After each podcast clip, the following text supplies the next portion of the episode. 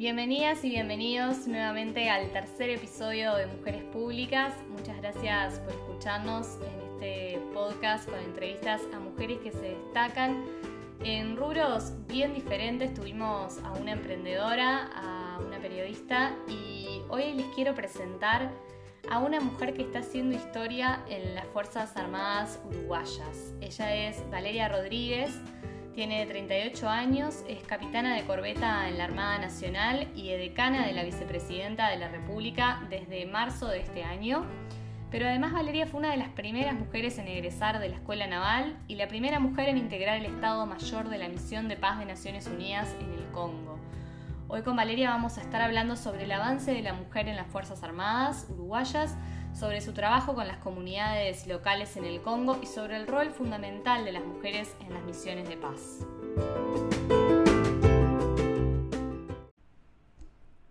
Bueno, bienvenida Valeria, ¿cómo estás? ¿Qué tal? Bueno, muchas gracias por esta invitación. Y muchas gracias a vos por, esta entrevista. Me comentabas hace un ratito que venís eh, de un evento como edecana de la vicepresidenta de la República. Eh, contame un poco en qué, en qué consistió este, este evento. Bueno, en realidad en, la jornada de hoy, en el día de hoy, estuvimos este, junto a la vicepresidente, la embajadora de, Gran Bretaña y bueno, otras autoridades y, bueno, miembros de la, de la sociedad en general, estuvimos haciendo una jornada de limpieza de playa. Y bueno, la verdad que fue una actividad hermosa, estuvimos participando en la Plaza del Buceo nosotros eh, en particular, pero fue un evento que se dio, que se replicó en varias playas de Montevideo y bueno, la idea era aportar un granito de arena, contribuir un poco a la limpieza de playa y también el generar también una concientización a nivel de nuestra sociedad, del cuidado del medio ambiente, de la importancia que tiene.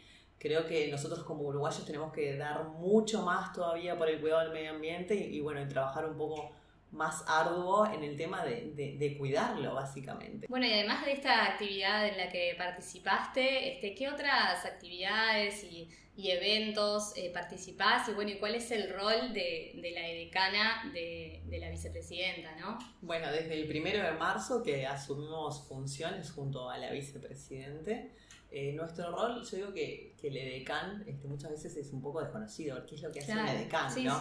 Este, lo que, yo lo que la forma más fácil de explicarlo es, digo que tenemos como un rol articulador, que sos como un nexo entre lo que es las Fuerzas Armadas, en mi caso la Marina, la Armada Nacional, y la vicepresidencia de la República. Entonces, si ella tiene alguna cuestión, algo importante que quiera saber, algún detalle, alguna información, yo trato de conseguirle eh, esos datos que ella precisa o poder asesorarla en algún tema particular.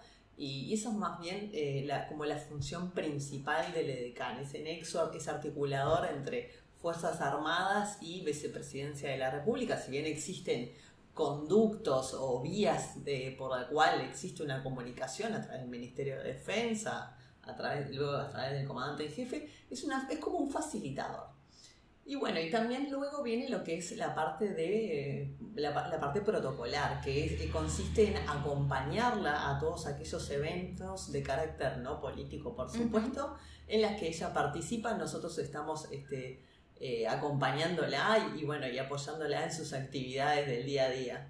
Perfecto. ¿Cómo te sentiste cuando fuiste elegida eh, decana por ella, además por la primera vicepresidenta electa del país? Eh, ¿Qué se sintió? La verdad que fue un orgullo tremendo y, este, y también una, gran responsabilidad frente a la Marina, que, a la Armada Nacional, que había optado por, eh, por eh, ser aquella persona que los represente y también por el lado de, la vicepresidencia de la República. Me sentí como muy honrada, en realidad, este, previo a, que, a que se formalizara eh, tuve una entrevista personal, tuve que entregar mi currículum, ella me, me, gustó que ella me hubiese entrevistado para conocerme, para ver si, bueno, cómo, cómo, en qué iba a consistir mi rol, eh, cómo iba, iba, a ser nuestro relacionamiento. Y creo que eso también marcó un poco la cancha y, fue bueno, que el, el, saber qué era lo que ella quería y tratar de, de poder trabajar eh, en forma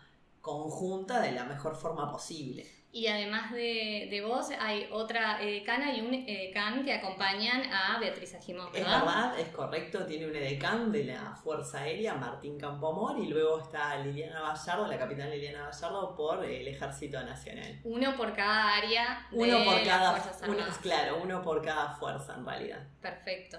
Y cuando aspirabas a ser edecana, cuando entraste a, la escuela militar, o, bueno, ¿qué fue lo que te motivó a ingresar en esta, en esta carrera cuando eras chica? En realidad, cuando uno ingresa a la escuela naval, es, eh, el ser edecán no estaba en, ninguno de mis planes, por supuesto, ¿no? Este, creo que, mi, motivación era el, el navegar, me gusta muchísimo el mar, estar en contacto eh, con, el agua, con la naturaleza, por un lado también, la, parte de la componente militar a mí me gusta muchísimo. Este, creo que es, es las Fuerzas Armadas son, este, son instituciones muy nobles que tienen muchísimo para dar a nuestra sociedad. Y, bueno, y, lo que a mí me llamó era el, poder como dar un, granito de arena o cumplir eh, una función dentro, hacia, hacia nuestro, país. Este, sí, sí, sí. Y venís de una familia también de eh, militares, ¿verdad? Tu papá este, es militar. Es verdad, mi papá de ahí también hubo algo en la. Sí, puede ser, sí, sí, siempre lo vi desde chica. Mi papá es coronel de la, de la Fuerza Aérea, pero creo que por un lado puede ser que haya influenciado un poco en mí, pero este, creo que la vocación de Marino este, surgió de que todo el mundo me pregunta, ¿y cómo surgió esa vocación de Marino? Además siendo mujer en esa época que todavía eh, hacía muy poco que se permitía el ingreso de las mujeres. Claro, yo ingresé en el año 2002 y la primera mujer ingresó en el año 2000. O sea que éramos las primeras mujeres que nos estábamos formando. Yo era la única chica de mi promoción. Y, bueno, fue todo un desafío, un ambiente totalmente diferente, el estar cuatro años en la escuela naval, creo que, yo creo que, fortaleció muchísimo mi carácter, me, me ayudó mucho en, en, mi proceso como para crecer como persona. Y, bueno, y la verdad que eh, la, Marina, la, carrera que he hecho en la Armada Nacional, no lo cambio por nada, ¿no? ¿Cómo se lo tomó tu familia cuando les dijiste que ibas a entrar a la escuela naval siendo mujer, cuando recién empezaban, ¿no? ¿Se lo tomaron bien o se sorprendieron? En realidad fue toda una sorpresa, este, nunca yo siempre igual siempre fui como bastante, siempre, siempre le salía con alguna sorpresa, ¿no? ya se lo imaginaba. no, nunca, nunca, nunca, nunca. Si bien siempre supieron que a mí me gustaba lo que era la carrera militar, no, era, no estaban permitidas las mujeres. Entonces en su momento yo había optado por, eh, por hacer una carrera universitaria. Estaba cursando facultad de medicina, me iba excelente, entonces mm. en, mi, casa nunca pensaron de que yo iba a abandonar una carrera universitaria, medicina, por ser Más justo medicina, que es una carrera súper vocacional Súper vocacional también, es una carrera hermosa también. Y este, y bueno, pues yo sentía como que no era, no, mm. no, yo no, no, no encajaba ahí, no, no me gustaba, me iba bien académicamente, pero como que no era, no era lo mío. Y, cuando decidí ingresar a la, escuela naval, claro, mil dudas, este, cómo iba a ser esto, mi familia está segura. Yo quería ser marino, esa era mi vocación. Increíble. ¿Y cómo era ahí entre las mujeres? Había, además de vos, había otras mujeres en la escuela. ¿Se daba una unión como natural entre ustedes por ser pocas, había como un, apoyo ahí entre ustedes. en realidad, claro, este, cuando yo ingresé eran, existían tres chicas más, la, primera mujer fue en el año 2000, luego al año siguiente ingresaron dos más. Eh, y sí, siempre hay muy buen relacionamiento que lo mantenemos hasta el día de hoy, pero yo eh, resalto la, la importancia de tus compañeros, los compañeros de tu promoción con los que estás día a día estudiando hasta altas horas de la noche para tratar de salvar alguna, algunas las materias que cursábamos. Eh, creo que se, genera un vínculo, que, una amistad que las mantenés hasta el día de hoy y eso es hermoso, ¿no? Porque eh, vamos creciendo, luego se van incorporando nuevos integrantes que son esposas, esposos, vienen los hijos. Entonces, es, con ellos nos conocemos desde que arrancamos la carrera. Entonces, yo resalto mucho ese compañerismo que existe entre eh, los, los, marinos, entre las Fuerzas Armadas, que se da también en general, este, ese compañerismo que, claro, entraste juntos, eh, sufriste los, mismos, eh, no sé, pocas horas de estu pocas horas de, dormir, por muchas cosas de estudio, muchas exigencias. Después venían los periodos de exámenes, muchas horas de jornadas de café larga, mate, para tratar de, de poder... Eh, se genera como una unión se genera una, tanto entre, entre mujeres como entre hombres Y bueno, yo era la única mujer de mi, de mi grupo. La única. Claro, la única. Entonces, y este, sentías apoyo ahí por parte de tus compañeros varones. Totalmente, totalmente. Este, la verdad que yo valoro muchísimo a, a mis compañeros y, y, la verdad que es excelente el relacionamiento que tenemos hasta el día de hoy. Este es, y, bueno, y cuando se enteraron que iba a ser decán de la vicepresidente y bueno, y otras eh, actuaciones que se han dado durante mi carrera, ellos estaban orgullosísimos de mí. Sí, sí, sí. Y bueno, y hasta el día de hoy me dicen, paz, qué bien Valeria, vos nos representás a todos nosotros. La verdad que eh, se generan vínculos muy lindos. Qué bueno. ¿Y cómo era ahí el ámbito de, la escuela naval? ¿Estaba preparado para, para, las mujeres o había, no sé, desde lo más simple como puede ser la vestimenta hasta lo más complejo? Eh, ¿Era como un mundo, un ámbito más de hombres o que todavía no estaba preparado para las mujeres o sí?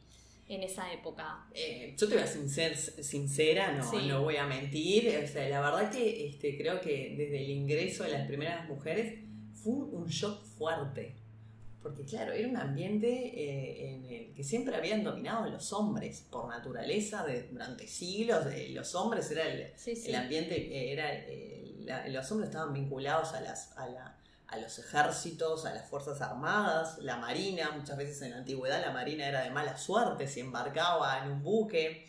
Pero o sea, era, era, mala suerte que las mujeres estuvieran en los barcos. Te estoy hablando de sí, de hace muchos, muchos años atrás en la antigüedad. Sí, sí, sí. Que sucedía que, bueno, que la mujer era como un símbolo de mala suerte.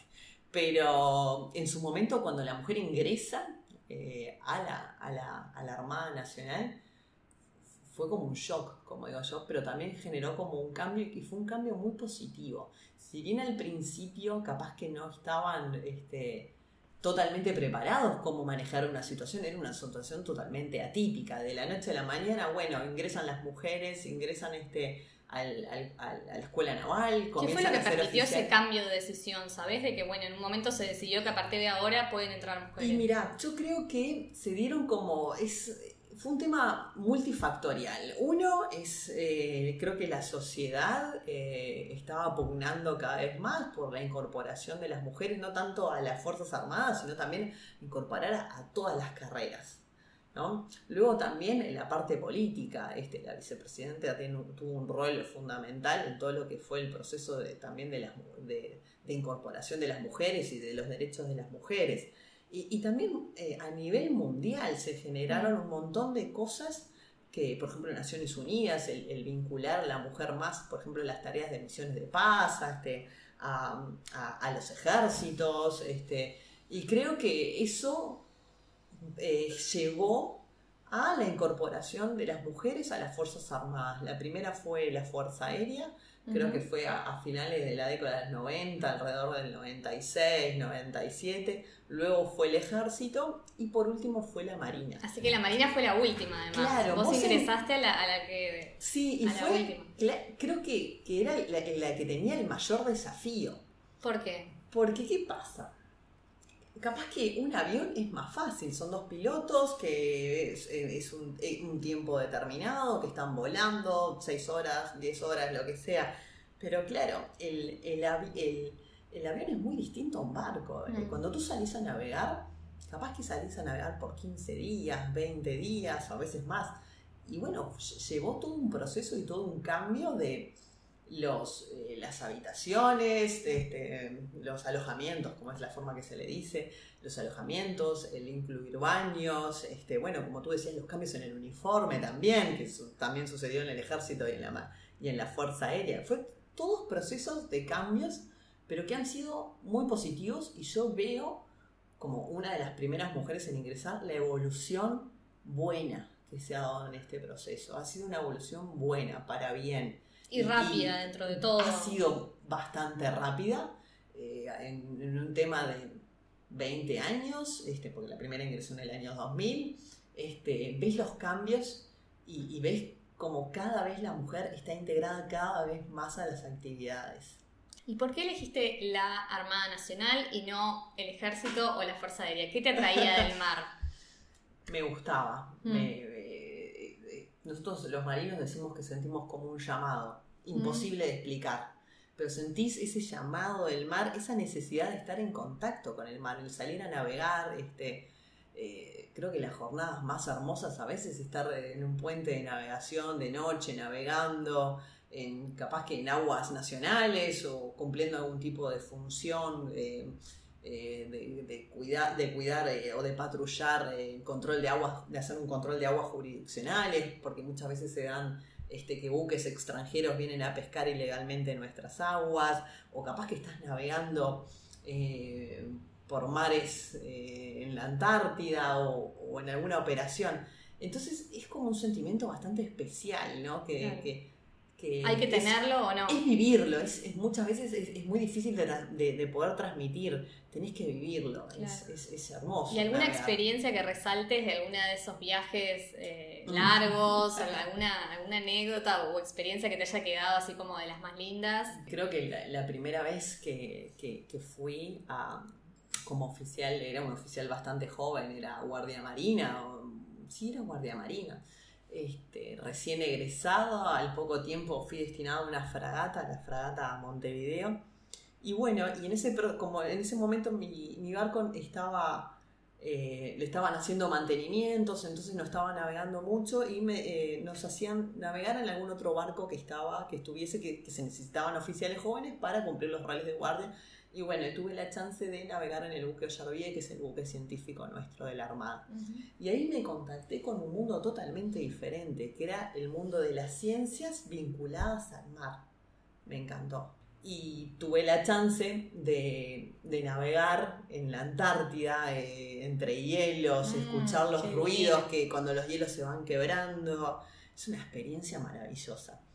Y esas navegaciones en el buque científico de la Armada me llevó a años después a presentarme y a estudiar meteorología y, ser, eh, y empezar a cumplir funciones dentro del servicio de oceanografía, hidrografía y meteorología de la Armada como oficial meteorólogo que el meteorólogo en la Armada Nacional es muy importante. sí, claro. Cada vez que vos salís a navegar tenés que saber qué es lo que va a pasar o con qué te vas a encontrar. O en los cruces hacia la Antártida, desde el continente americano hacia la isla Rey Jorge, es fundamental saber cómo va a ser la meteorología. Entonces tuve la, suerte de, poder formarme como, como meteorólogo por fuera de la Armada Nacional y que fue una carrera que duró tres años y este y este, vivir esas experiencias como meteorólogo dentro de la marina, el, poder eh, ver eh, y tratar de pronosticar o, que todo el buque dependía de, qué tan certero hubiese sido tu pronóstico, esa presión que sentías diciendo, bueno, ¿cuándo cruzamos? Porque un error puede llevar a, situaciones muy graves o o pasaron un muy mal rato por un pronóstico meteorológico errado. ¿Te tocó alguna tormenta así complicada, fuerte? sí, en mi carrera, así como todo. Este, los mares calmos no forman marinos. Eso Esa frase Entonces, sirve para todos. siempre. Mares calmos no forman marino y todos los marinos que hemos navegado alguna vez hemos sufrido tormentas bastante fuertes que decís, ¿Cuándo terminará esto? Sobreviviré. Sí, seguro que sí.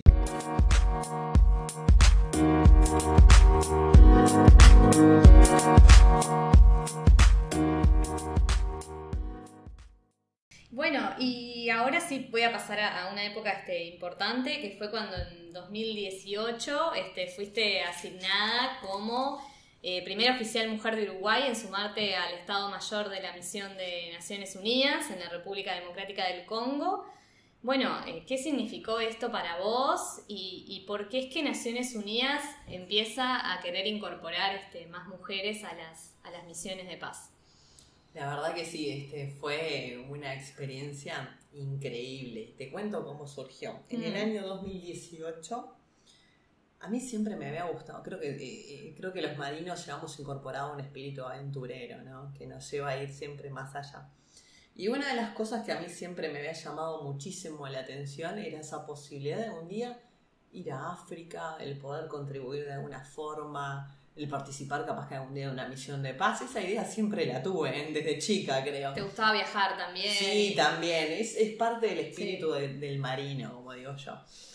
Y bueno, este, me ofrecieron esa oportunidad que había llegado a Uruguay de poder aplicar a un puesto de Naciones Unidas, que no es que estaba todo ya cocinado, tenía que aplicar, tenía que competir con personas de otros países y ver si quedaba o no. Las cosas salen bien y Uruguay queda seleccionado, quedo yo seleccionada como para ser la primera oficial eh, de uruguaya en, cumplir en un puesto eh, a, este, en un Estado Mayor de Naciones Unidas que era en la República Democrática del Congo, en, en Goma en los headquarters, que se dice, o en las oficinas. En un rol de liderazgo era el que, sí, tenías allá. Totalmente, un rol de liderazgo pleno, nuevo para mí, en el sentido que si viene uno siempre como oficial, siempre está conduciendo personal, liderazgo, liderando gente, pero en esta oportunidad era vinculaba a personas de otros países, otras culturas totalmente diferentes. Imagínate nosotros, cultura occidental, eh, teniendo que estar mandando a personas de cultura musulmana, budistas, de todo. Y la verdad que a mí me encantó, fue una, experiencia increíble. Y bueno, en noviembre de 2018 eh, surge, este, bueno, me mandan este, que me tenía que presentar.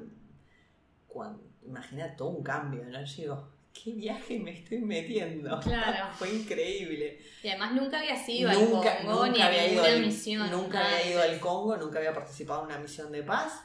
Iba sola, porque no es que fuese como parte de un contingente nacional. Ah, iba sola desde Uruguay. Sola, fui sola desde ah, Uruguay hasta llegar a África. En mi caso, eh, me tocó ser eh, el coordinador o la coordinadora de todo lo que eran las operaciones de Naciones Unidas en el Congo increíble. ¿Qué implica ese, ese rol? ¿Qué implica? tenías que bueno, implica, era saber todo lo que sucedía en el Congo pasaba por nuestra oficina. Lo bueno, lo malo, violaciones a los derechos humanos, violaciones al derecho internacional humanitario. Eh, ¿Qué pasa? El Congo es un territorio gigante, son 2.000 kilómetros por 3.000 kilómetros aproximadamente, a grandes rasgos gigante, es gigante.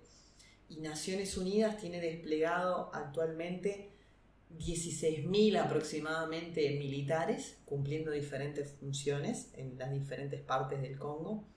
Y bueno, luego tiene un componente civil y un componente policial. La mayoría, dado las circunstancias actuales del Congo, estamos desplegados desde el lado este del territorio, porque es donde se están generando las mayores amenazas y los mayores conflictos entre grupos armados.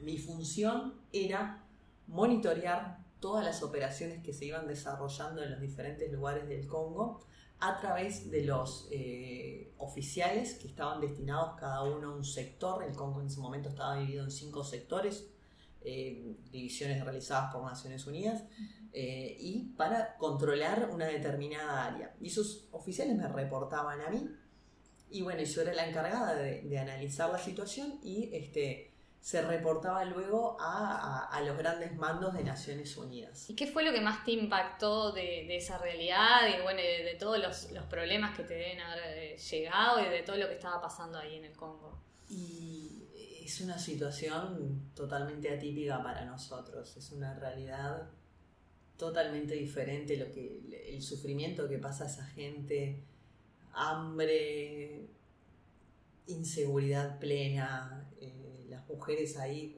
eh, tienen un rol de casi de, a veces hasta de servilismo, este, muchas veces este, son a veces las encargadas de, llevar adelante a la familia.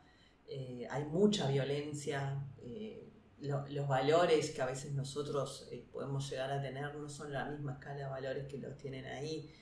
Ahí ellos están tratando de sobrevivir el, día a día. Es un lugar donde violaciones a los derechos humanos son cosa constante.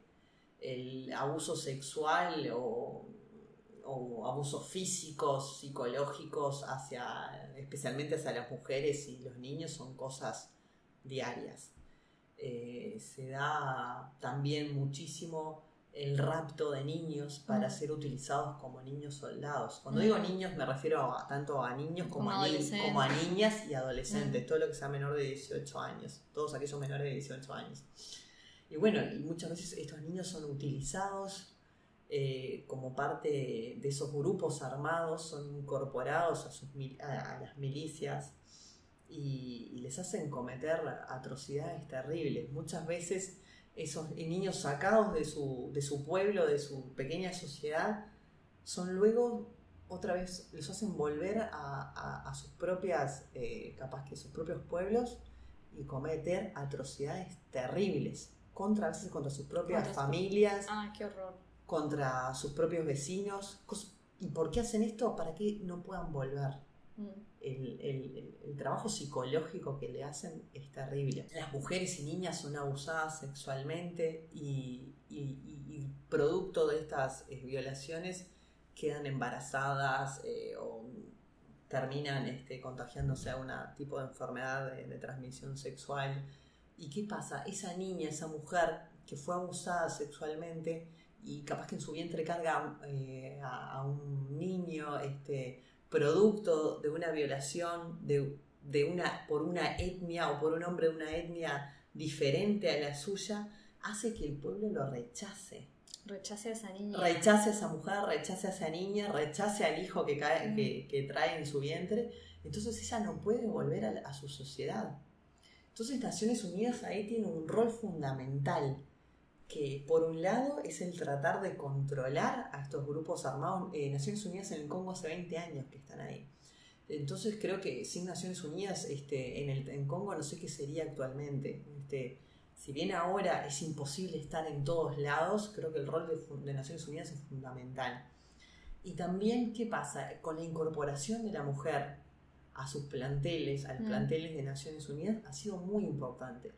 Porque muchas veces eh, las mujeres no tienen la posibilidad de hablar con un hombre o imagínate una situación en que una mujer fue abusada físicamente, va a querer que un hombre venga uniformado, venga a entrevistarla, venga a preguntar qué fue lo que le pasó. Claro, es una situación terrible. Nada que ver lo que puede ser una, entonces, un acercamiento un acercamiento eh, de una mujer eh, es diferente y muchas veces se puede llegar también en otras circunstancias a tener información relevante o información de importancia al generar esos diálogos entre las comunidades locales y las mujeres. A veces los niños pueden traer información importante también o las mujeres pueden traer información que, que pueda llegar a colaborar en una determinada situación. ¿Y qué pasa? Muchas veces, te pongo un ejemplo bien claro. ¿Qué pasaba? Durante las épocas de la cosecha, a veces los hombres se iban, generalmente las, las cosechas en las que más trabajan son las mujeres y los niños que están siempre alrededor de las mujeres. Entonces, ¿qué pasaba? Durante las épocas de cosecha, los grupos armados sabían que las mujeres estaban trabajando ahí o iban a colectar agua, a veces tienen que hacer kilómetros y kilómetros para recolectar agua para su diario vivir. Y entonces los grupos armados a veces se aprovechan de esa situación y las atacan, las raptan y las abusan. Entonces, que de ese diálogo con las mujeres y, ante el planteamiento de esa situación, Naciones Unidas comienza a generar patrullajes en una determinada zona, empieza, cuando se está dando la época de cosecha, empiezan a, generar una mayor presencia, entonces es una forma de evitar que se atasque a esa población local y especialmente a las mujeres y a los niños. Entonces por eso creo que el, rol fundamental de la mujer es, es pleno en las Naciones Unidas. Y la mujer en el terreno es fundamental. la mujer en, las oficinas, como era en mi caso, eh, puede llegar también a generar otras perspectivas, puede llegar a, dar otra, otro punto de vista. por ejemplo, me acuerdo en su momento que con la coordinadora de género tratamos de darle como un impulso y, tratar de darle eh, una vista o un panorama más de género a, a, lo que eran las operaciones. Entonces, bueno, acaecía un incidente, pasaba algo. Bueno, ¿cuántos hombres fueron atacados? ¿Cuántas mujeres? ¿Cuántos niños? Eh, ¿Qué pasó en el proceso? Este, ¿Qué pasó con las mujeres? ¿Entendés? Como para darle, otra perspectiva. Otra perspectiva, totalmente. Y entonces, claro, y también lo que es importante es que Naciones Unidas ahora está trabajando en que las mujeres también se vinculen o, que lleguen o que haya mujeres en los mandos de liderazgo, en los mandos de, eh, en los puestos de conducción. Porque, eh, en una sociedad donde el 50% más o menos son mujeres y que no participen de estos, eh, de estos procesos de decisión, eh, es inconcebible. Entonces ahora Naciones Unidas está tratando de que la mujer tenga un rol más empoderado o más de liderazgo. Mismo en esas comunidades. Tanto en las comunidades locales, eh, en tratar de, empoderar a la mujer local y, que se generen a veces cooperativas, se están tratando de generar eh, a través de los proyectos de rápidos de alto impacto que se llaman, el tratar de que las mujeres tomen como una un rol más clave un rol más fundamental dentro de sus pequeñas sociedades. Claro, ¿y cómo se hace ese trabajo? Porque me imagino que no debe ser fácil en, comunidades, sociedades con otros valores eh, culturales, donde la mujer eh, automáticamente se asocia a un rol este, que no se asocia con el liderazgo, todo lo contrario. ¿Cómo se hace para, trabajar? Y este, Es un proceso arduo, ¿no? Es que lleva mucho tiempo. Mm. Eh, no es que de un día para otro llega a Naciones Unidas con su grupo de mujeres y de hombres, o sea, es un trabajo que lleva años, es un proceso que va evolucionando día a día.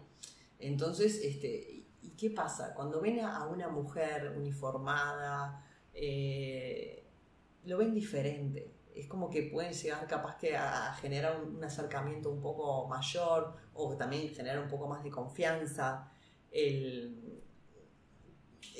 importante la participación de la mujer en, eso. Pero yo también me enfocaba a los puestos de, liderazgo dentro de Naciones Unidas, en los procesos de decisión, que cuando se va a hacer, eh, a llevar algún proceso adelante, que, que también tenga una mirada de mujer este, que no sea solamente los hombres que participen en esos procesos de decisión, sino la, mujer también eh, que puede, tiene muchísimo para, para, poder aportar. Y eso es lo que está trabajando también ahora en las Naciones Unidas. Claro, y en ese contacto más en el terreno, que, que vos me decís que vos estabas más en la parte de oficina, pero en algún momento te tocó este, poder tener una, una charla con, con, mujeres locales, eh, acercamientos, y bueno, ¿y qué, qué, te planteaban? Este, cómo, ¿Cómo se comunicaban y cómo te veían a vos como referente?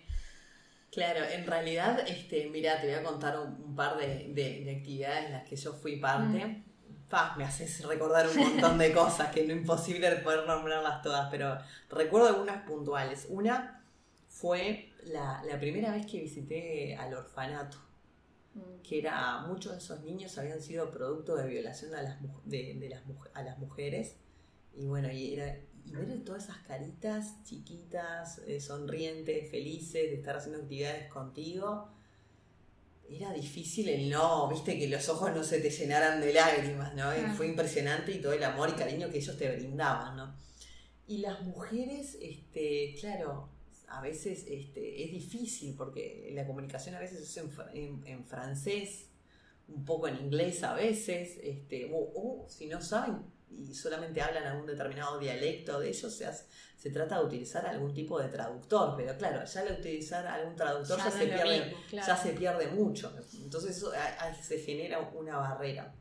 Y una experiencia que te voy a contar sí fue en una oportunidad que, que fui destacada a, hacia un sector en el norte de, del Congo donde se estaban dando bastantes incidentes y ataques este, bueno, yo con otro más fuimos desplegados y, justo en nuestro trayecto hubo un ataque, incendiaron un pueblo.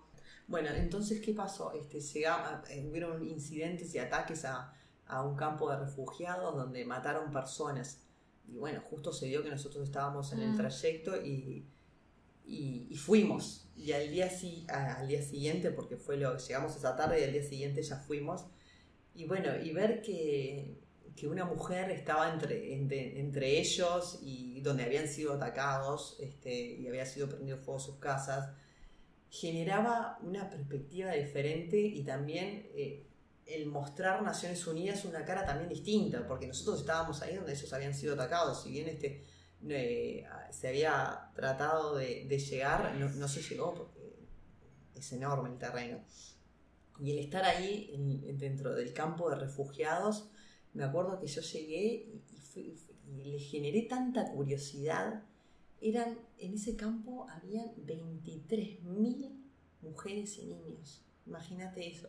Y de repente Solo mujeres y niños. Sí, la mayoría eran mujeres y niños. Y de repente ves que toda esa masa se acerca de, gente a, quererte saludar y a conocerte y estrecharte la mano. Se sentían como agradecidos de que vos estuvieses ahí. Y, y también le dabas como una sensación capaz que como un poco más de, no sé si de paz, pero por lo menos de que le estabas transmitiendo un poco de confianza también. Y vos ahí eras una de las únicas mujeres que Era la única en ese momento. Eras la única. creo, que era, creo que era la primera vez que veían una oficial mujer de Naciones Unidas. Sí, sí. Ah, increíble, porque esto fue en 2018 en realidad, ¿no? Hace, sí, no sí, 2019 en realidad, porque yo fui en finales de 2018. O sea que es muy, muy reciente esto de que se estén este, incorporando. incorporando, sí, sí. La incorporación de la, de la, mujer se empieza a dar en Naciones Unidas, en lo que es la República Democrática del Congo, eh, hace unos años atrás. Este, a través de una resolución que es la 1325 del año 2000, fue que empieza a darse este impulso de la participación de las mujeres. O sea, antes no se, no se, no se percibía esa importancia. Es increíble porque en esto que decís, si el trabajo es tanto con mujeres, con niños, que no se hubiera pensado en que, bueno, que las, mejores para eso podían ser, podían llegar a ser mujeres, totalmente. En la confianza que les da a las mujeres para abrirse y a los niños y bueno. Es así, y bueno, yo creo que ahora Naciones Unidas lo que está tratando de hacer es, es eh, tratar de fomentar a los países que son contribuyentes de personal de Naciones Unidas que eh, traten de, proponer dentro de sus filas a, mayor, a mayores mujeres. Pero ¿qué pasa? Se genera también un, problema, mm. que las mujeres dentro de nuestras propias Fuerzas Armadas, tú acordate que las mujeres como oficiales empiezan a, en el caso de Uruguay, a ingresar a finales de la década de los 90 y en el año 2000 en la Armada. Y eso lleva todo un proceso. Entonces nosotros como país todavía somos pocas mujeres. O sea, todavía no hay suficientes mujeres no hay como suficiente para poder cantidad. Sí se están enviando mujeres, sí se está tratando de cumplir, pero se nos hace muy difícil como país el poder decir, bueno, mando tanta cantidad de mujeres al año. Porque tampoco es un, es un número al azar, sino tiene que ser gente preparada para poder ir al terreno. Claro. Entonces, eh, al país también se le hace bastante difícil el poder cumplir con esas exigencias de Naciones Unidas.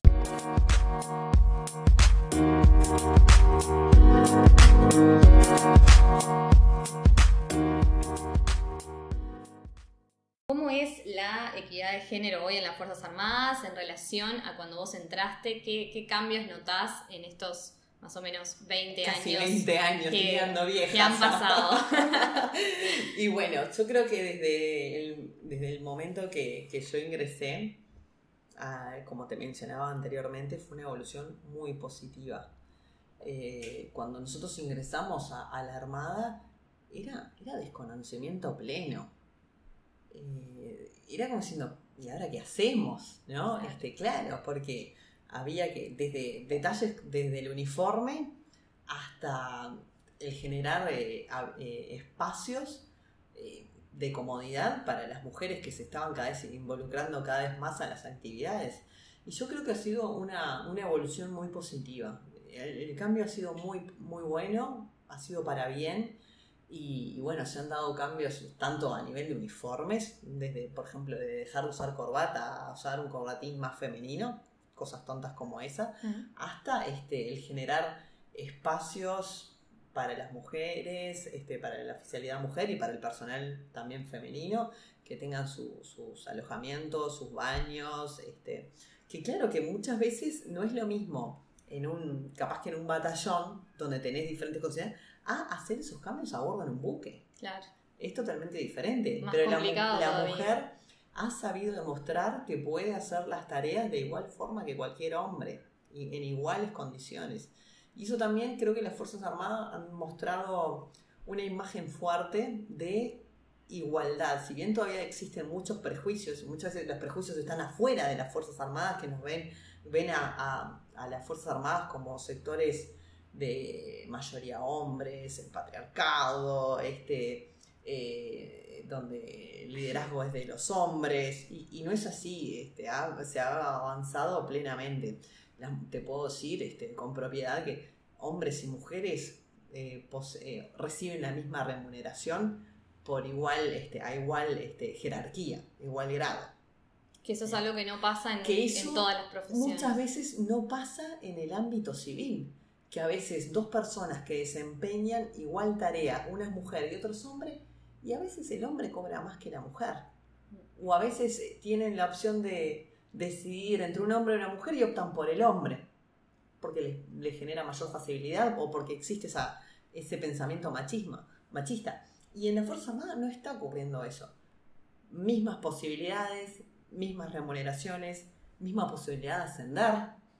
Eh, yo no tengo ninguna diferencia con mis compañeros. Este, tenemos que hacer los mismos, eh, también tenemos las mismas exigencias, los mismos cursos por cumplir, la misma cantidad de años. Pero bueno, y, y en dicen, ah, ¿por qué no hay mujeres generales o por qué no hay mujeres en los mandos superiores? Mm.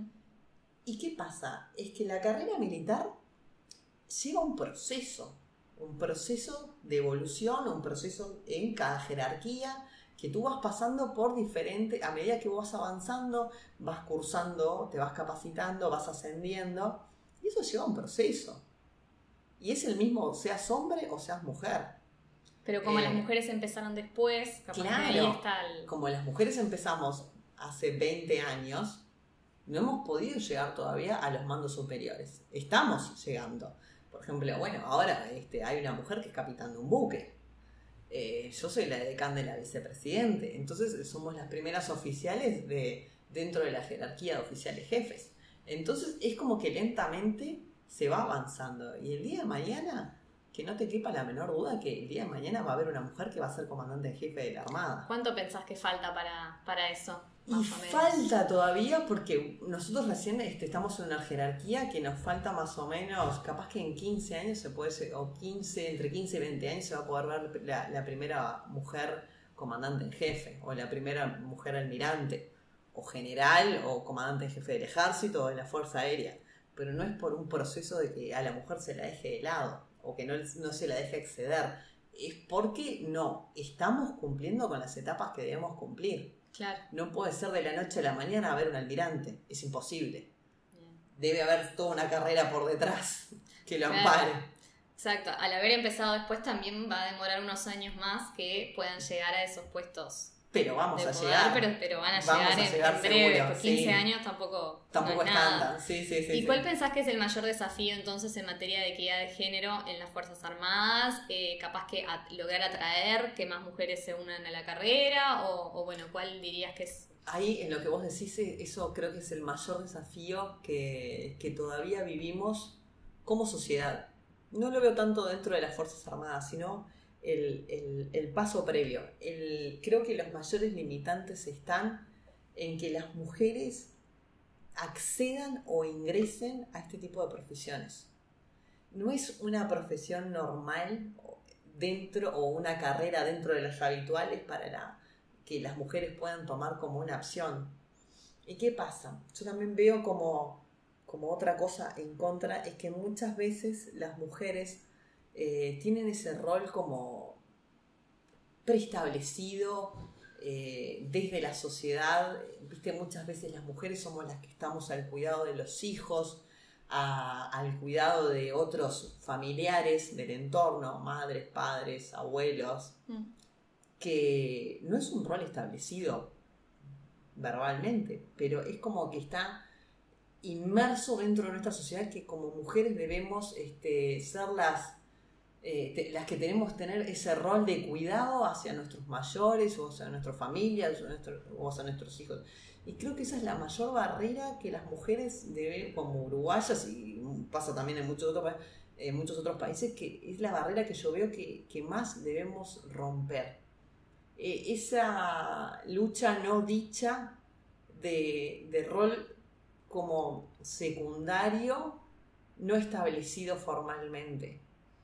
Y creo que eso es lo que a veces impide que la mujer acceda a este tipo de carreras que claro, que por la dedicación claro, que por la, a eso iba por la dedicación que implica. El, ser una mujer, imagínate esta situación, madre, alejada por capaz que 30 días, 20 días navegando, lleva un cambio de, mentalidad a, nivel de, familia. Porque a veces nosotros tenemos, ah, se va el papá, navega, ah, el papá tiene una navegación, está todo bien. Y la, señora, la, esposa, esa madre, se hace cargo. Pero ¿qué pasa cuando nosotros decimos, ah, eh, esta oficial o, esta, o este personal, mujer, tiene que irse 20 días a navegar? Y los hijos tienen que quedar a cargo de, de ese padre. Claro, ya se ve distinto. Ya se ve diferente. Y aunque no queramos admitirlo, a la sociedad uruguaya nos cuesta eso, ese cambio. El, decir, mamá se va a navegar por 20 días y vos te tenés que quedar como papá, eh, con tu papá. Y el papá se tiene que hacer cargo de todo. Y el padre se tiene que hacer cargo. Y no sé si estamos todavía tan preparados para ese, ese cambio de roles. Y yo creo que ahí eh, debemos seguir trabajando como sociedad para que exista una mayor igualdad entre mujeres y hombres, porque no existe ninguna igualdad si todavía seguimos siendo las mujeres las que nos encargamos de todas estas actividades secundarias, por decirlo de alguna forma, cuidado de los hijos, el cuidado de la familia. Eh, no hay progreso si, si, si eso no cambia también. Y ya es ahondar mucho en la sociedad eh, o en las en lo intrínseco de, las, de la sociedad uruguaya. Y creo que eso es lo que más eh, cuesta cambiar. Y en cuanto a atraer más mujeres a las Fuerzas Armadas, ¿pensás que se podrían tomar determinadas políticas como para que las mujeres vean esta carrera más atractiva o piensen que también es para ellas? Eh, por ejemplo, me imagino que figuras como vos, que se empiecen a, a visibilizar, van a llamar a que también más mujeres se quieran unir, ¿no? Claro. Hay, hay una frase que, que, circula muchas veces por ahí que nunca te vas a imaginar ser determinada cosa si no la ves. O, el acceder a, a, el pensar ser, pa, quiero ser eh, marino, quiero ser piloto, quiero ser médico, como debe haber pasado en su, en su momento, quiero ser maestra, como sucedió en su momento. Científica, que también es otra área. Es un área que las, mujeres en, las ciencias son muy pocas. Mm. Entonces, claro, si vos no ves mujeres, eh, no vas a, no, las otras no se van a inspirar. Entonces yo creo que eh, nosotras las primeras mujeres o, aquellas que estamos generando como un camino hacia las que vienen detrás, eh, nuestro rol es fundamental. Todo lo que nosotros hagamos, las están viendo ellas, las que vienen atrás de nosotros. Nosotros tenemos un rol inspirador hacia esas mujeres que vienen atrás nuestro. ¿Qué le dirías vos a una mujer que capaz que ahora está, eh, una niña, adolescente que está interesada en capaz que unirse a la Fuerza Naval, pero no sabe si es para ella o bueno, qué mensaje le transmitirías? Y bueno, yo creo básicamente que capaz que una o dos o tres cosas, que uno es, es que uno siempre tiene que ir detrás de aquello que nos hace felices eh, creo que eso tiene que ser eh, lo que motive tu vida, la búsqueda de felicidad y aquellas actividades o aquellas profesiones que, te generen plenitud. ¿no? Este, creo que es lo peor del mundo que te puede pasar es ir a un trabajo que no te gusta mm. o que no te gusta hacer. Lo otro es eh, dejar de lado estas pequeñas cosas que a veces este, nos dejan no optar por una carrera que nosotros quisiéramos hacer.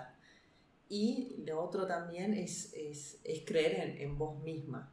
Por más que tengas muchos roles inspiradores o veas a muchas mujeres que digan, pa, qué bien el trabajo que está haciendo ella o qué bueno lo que ella hace, creo que también es muy importante el creer en uno misma y el saber este, qué es lo que tú querés y qué es lo que querés hacer eh, para, y tratar de conseguirlo. Y con esto cerramos la entrevista, Valeria. Muchísimas gracias. Muchas gracias a vos. Un placer. Lo mismo por. Gracias por contar tu historia, que estuvo increíble. Gracias.